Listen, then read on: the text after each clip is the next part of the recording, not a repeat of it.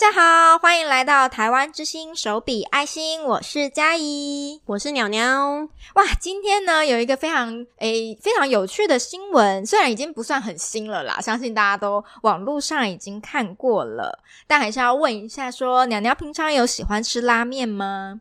有，我超级喜欢吃拉面的，因为很香很浓厚的味道，所以我觉得超赞。所以你是喜欢就是日式那种很咸的汤底，还是说面条比较硬的？是不是？对，因为我已经有一种心理准备，就是拉面就是有个负担的食物，它可能会很浓厚啊，很浓醇的。那当然就是要吃浓厚系的拉面，而不会选清汤系的。哦，原来如此。今天呢，要分享的新闻确实跟拉面有关，就叫做王虫拉面，一碗要价千元，大王具足虫拉面限定登场。想吃要先有勇气哦！哇，那大家不知道对于“大王具足虫”这个名词有没有一点呃想象呢？因为很多人会说，哇，“大王巨除虫”是不是那个宫崎骏动画里面的那个呃《风之谷》里面那个王虫？长得是有点像，没错，但还是有一点落差。嗯、没错，那这一次呢，是台北拉面名店有一间叫拉面公子的这个拉面店，那他们就是推出了这个“大王巨足虫”拉面，然后它是限量供应，一碗是一四八零。马上因为那个视觉冲击感十足，它不是单纯就是把这个大王巨足虫的肉挖出来放在碗上面，它是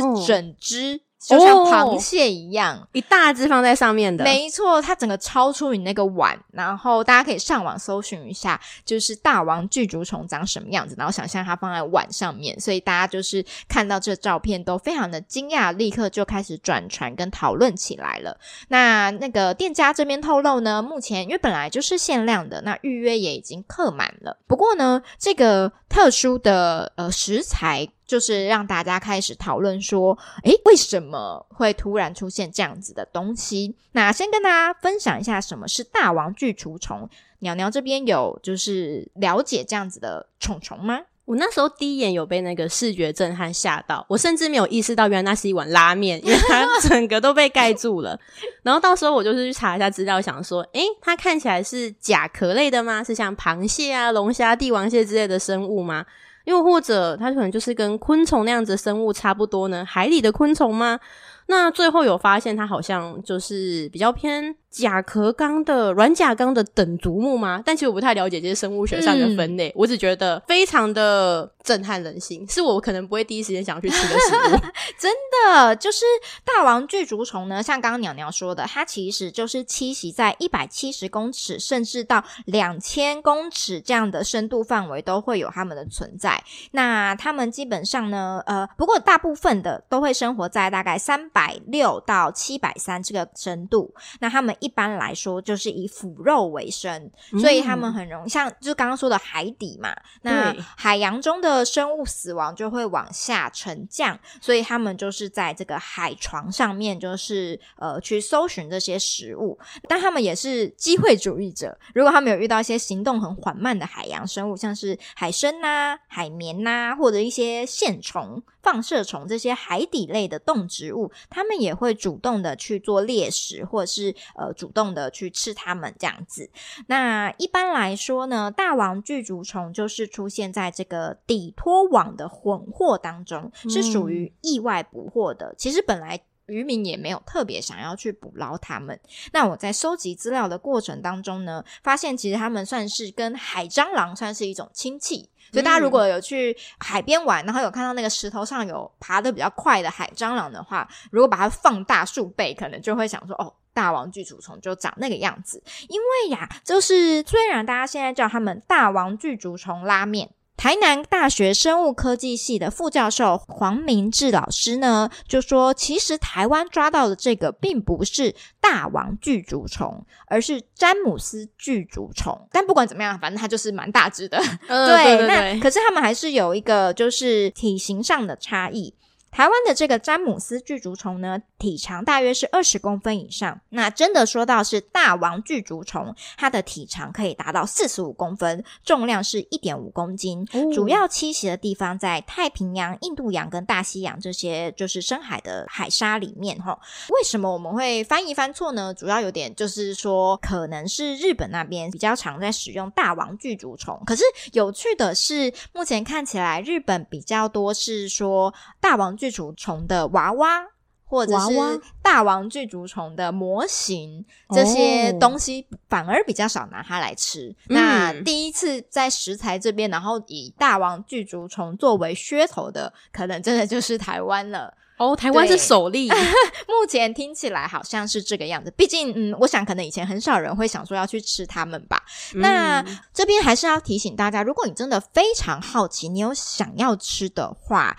提醒大家，吃大王巨足虫的话，很有可能会有过敏的反应，就是让人家嘴唇、眼皮浮肿、胸口闷痛、喘不过气。如果有发现这种状况的话，都要马上到急诊去处理哦。嗯，就是大家在吃一些新奇的食材，其实今天就算不是大王巨足虫，嗯、也是要大家留意一下自己的身体的状况，再去选择啦。但是今天大王巨足虫会出现在碗上面，就已经蛮奇怪的一件事情。像刚刚说的，它其实不是渔民的目标的渔获。嗯嗯，那为什么会这样子呢？其实就是目前还蛮多的呃渔船会使用一个海底拖网。然后用这样子的方式去做一个破坏性的渔业的这个方式。娘娘这边搜集到的资料，有没有可以特别跟大家介绍一下底拖网是什么呢？底拖网的话是，如果大家有关心海洋环境保育的议题的话，可能会知道这会破坏到一个生态的捕鱼方式。那为什么呢？它可能会把海床就是都翻起来呀，或把所有底栖性的生物，包含螃蟹啊、虾子啊，或者是像刚才提到的，就是大王巨足虫类的生物都一起捞上来，但其实我们可以知道，如果我们是吃鱼货的话，我们的目标肯定是鱼本人嘛，而不会是大王巨足虫。嗯，那这也是我们台湾首例吃这个食物，所以可以知道说，混货跟下杂鱼，那就是现在海洋捕捞业面临的问题。我们可能想要抓 A。但我们同时会抓到 B、C、D、E，那这些 B、C、D、E 的话该如何处理呢？那有些可能会被加工做成其他的食品，或者有些被捞起来也不知道该如何处理。那我会觉得，如果是在海洋保育的议题的话，大家可以先去想清楚一下，说，诶，我选择要吃海鲜。那我选择的海鲜，它的来源是怎么做的？有没有相对比较友善一点的方法，对环境比较好的方法？那如果都没有了，我真的要吃它了，我们能不能好好的烹饪，好好的把它吃干净，尊重这个食材，不要浪费它？那如果有选择的话，希望大家当然是选择对环境比较友善一点的渔获方式。现在有很多的标章可以认定哦。哦，好，那娘娘之后再来跟我们讲一下这些标章有哪几种，然后有什么落差。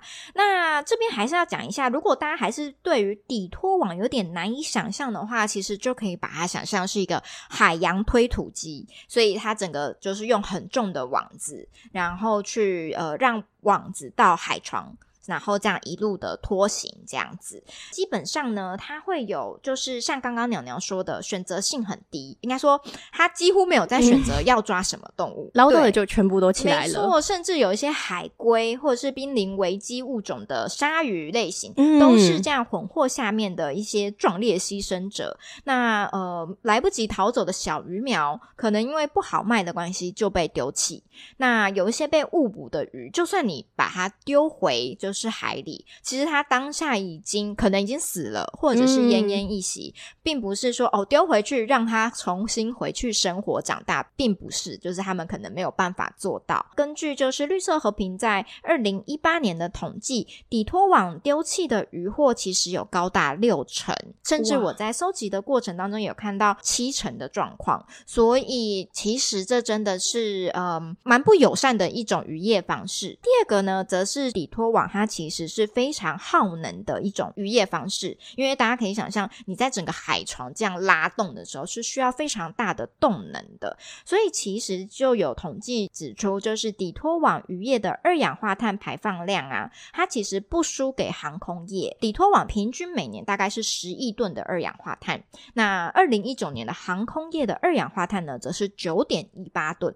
所以其实。这个底拖网如果能够就是去尝试做一些调整或改变的话，改变他们的渔业，让他们不需要这么耗能，那我相信是一个对就是环境来说是一个比较好的方式。嗯，那另外呢，就像刚刚说的，就是伤害渔业资源，这个已经是呃，不只是刚刚说的混货这个问题，就是它整个网子拖过的地方，像刚刚说推土机推过的地方，都变成平的了。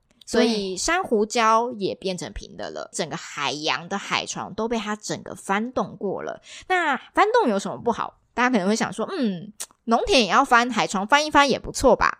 但实际上，对，海洋的沉积物是世界上最大的碳储存库。所以呢，在这个翻动的过程当中，这个碳就是会从海洋沉积物这边释放到水中，增加海洋酸化的程度，反而不利于这个海洋的生产力跟生物多样性。生物没有办法在比较酸的海洋里面生活下去，然后可能数十年都没有办法恢复成正常的一个海域。所以，其实对于大家，如果你是真的很喜欢吃鱼的人，或是觉得说，嗯，不管海洋文化或是是海鲜文化都好，我就是要有鱼吃。那你反而更应该去选择对于鱼类是友善的一个捕获方式。那其实，在全球目前只有大概七趴的海洋受到某种程度的保护而已。对，就他可能对于呃，就是大家的渔业，不管是限定渔业捕捞方式，嗯、或者直接说这个区域禁捕，嗯，那这都是某种程度的保护。但是其实也只有奇葩，也就是说奇葩以外就是随便大家捕啦，你有办法抓就抓这样子。那联合国当然是有在讨论的，可以是策略性的保护，它不需要完全的禁捕。毕竟我们真的就是有渔民，他们有生计压力，他们有考量，嗯、然后人也想要吃鱼，所以其实。是不可能真的说哦，我们全面进步，对。但是呢，如果我们能够策略性的保护海洋的这些区块，那可以多生产八百万吨的渔获量。嗯嗯，那联合国呢也有签订一个全球海洋公约，在二零三零年，希望至少保护三十趴的海洋，杜绝破坏式渔业入侵这些海洋保护区。哦，没错。那来分享一下，刚刚佳怡提到的说有保护区，我才想到，印象中之前参与类似的讲座的时候，在台湾的东北角基隆那边，好像就有一个做的不错的保护区。嗯，那如果大家有兴趣的话，可以那边走走逛逛，或查一下新闻，因为那边的保护区就是有提到说。呃，进补啊，然后如果有带网子啊，或者是可能带一些钓具进去的话，都是不行的。那那边的鱼恢复的速度，那是肉眼可见式的，哦、有被保护到，所以甚至是之前有上新闻媒体。所以如果大家有兴趣的话，可以去了解一下，或许那边有生态相关的导览活动哦。嗯，感觉很值得参加哎。那讲到台湾的话，目前就是在于底托网这一边的话，其实也是有一些，就是二零二一年四月之后呢。对于这个底拖网有一些更明确的规范，那它现在也已经就是公告后生效了。第一个呢，就是禁止拖网渔船在距离岸边三里内，这个三里是海里，嗯、就是距离这个岸边三里内呢，使用拖曳网具作业或投网。那也有禁止，就是吨位五十以上的，在距离岸边十二里进行拖网。基本上呢，就是有了罚则以后，每一次就是要讨论到执法量能的问题。在这个罚则公开之后呢，当然也有一些渔民呢，就是抗议说这个罚则太重，因为目前每次抓到可以被罚三到十五万元。哦，嗯，对于一些渔民来说，他们会觉得三到十五万元好多。可是我搜集到的资料又发现说，诶，可是。也有看到很多，就是可能是呃，因为托底船的收益，呃，可能相对比较大哦。嗯，原来如此。拖底船的收益相对于其他渔猎方式比较大，所以呃，有些船主通常是缴纳完罚金以后，就立刻又出海，就是继续的去捕鱼。Oh. 像小琉球这边呢，就有发现案例呢，它是在很短的期间内，应该是一两个月之内吧，他就被抓到五次都使用，嗯、对，五次都是使用就是违法的这种方式，应该说拖底船，然后在这个三里内去进行做。作业，所以他是在违法的区域里面在实作。嗯，嗯那对抓了五次还是继续的使用这样同样的方式，相信一定是有其原因的。对，就是还是希望能够呃赶快请政府跟渔民之间能够有一个更好的就是处理方式。嗯嗯嗯嗯，刚刚鸟鸟讲到就是海洋文化跟海鲜文化的部分，其实我觉得确实就是有时候去逛水族馆或是什么的，嗯，大家可能在意的就是这个可以吃吗？啊，对对，或者是看到螃蟹在那边走，大家可能想说看起来好好吃，嗯，对，就是大家的心理 OS，甚至你听到旁边的人可能讲出这样子的话。是，当然，我觉得吃海鲜没有什么问题。像娘娘刚刚说的，我们要从哪边去找到适合我们去评估这个海鲜的来源到底友不友善？嗯，它是有标章的，是吗？是的，跟大家分享一下。就其实我们现在如果是政府单位的话，他们都有在推食农的教育啊，食语的教育。那我们如果是个体户，要怎么从日常生活中做起呢？像嘉怡刚才有分享嘛，我们可以选择更友善的捕捞方式，不要选择底拖网的渔获。那再来可以了解一下说台湾海鲜选择指南这个网页。里面就有分享到台湾的渔获，它可能是养殖居多呢，还是野生居多？例如像可能牛蛙和五仔鱼好了。哦，嗯，之前新闻有报道过了，超级好吃，可以清蒸，可以红烧，就是刺比较多，我记得对，刺比较多，但肉质非常的细嫩。它其实有养殖的，有野生的。那这个指南就会分享说，在什么时期可以吃什么鱼，那它就是有多少的比例可能是养殖或者是野生的。那推荐大家尽量选择在地的啊，不要选择远渡重洋而来的，可能会有碳足迹的问题嘛。嗯、再来可以尽量选择食物链底层一点的，像蛤蜊之类的，因为既有养殖又是食物链底层。那如果选择比较食物链高层的，可能就会有生物放大作用啊，会有重金属的元素，所以我们就尽量不要选择食物链高层的。哦，对，那有标章的话，像最近的话，我印象中有青鱼的标单，这几年有的。那有一个标章是在罐头上面的，就据说我们这边没有了解的。很透彻，但据说如果在就是捕获尾鱼的时候，或是青鱼的时候，这些煎鱼类别啊，是有可能会影响到海豚的生存的。